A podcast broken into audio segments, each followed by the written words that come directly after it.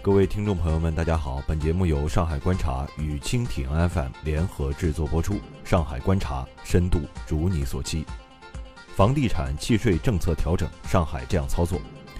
财政部等三部委今天发布关于调整房地产交易环节契税、营业税优惠政策的通知。市地税局解释，涉及本市的政策变化主要为：以前的政策必须是普通住房才可享受契税优惠，新政取消了普通住房这一条件。符合新的规定条件都可以享受契税优惠。详见下文。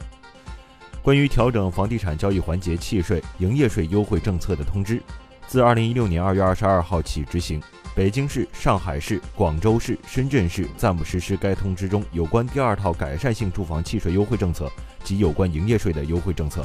购买家庭唯一住房的契税优惠政策明确为：对个人购买家庭唯一住房，面积为九十平方米及以下的。仅按百分之一的税率征收契税，面积为九十平方米以上的，仅按百分之一点五的税率征收契税。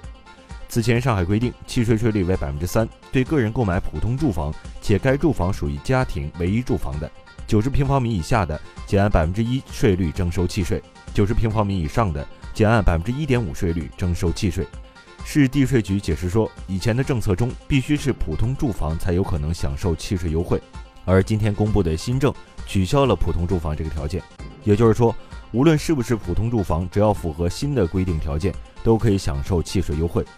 不过，小编提醒，此次调整的主要是契税优惠政策，而营业税、个税、商业贷款、公积金贷款等政策仍可能与是否为普通住房密切相关，具体以相关部门规定为准。自二零一四年十月二十号起，上海执行的普通住房标准应同时满足以下条件：一。五层以上含五层的多高层住房，以及不足五层的老式公寓、新式里弄、旧式里弄等。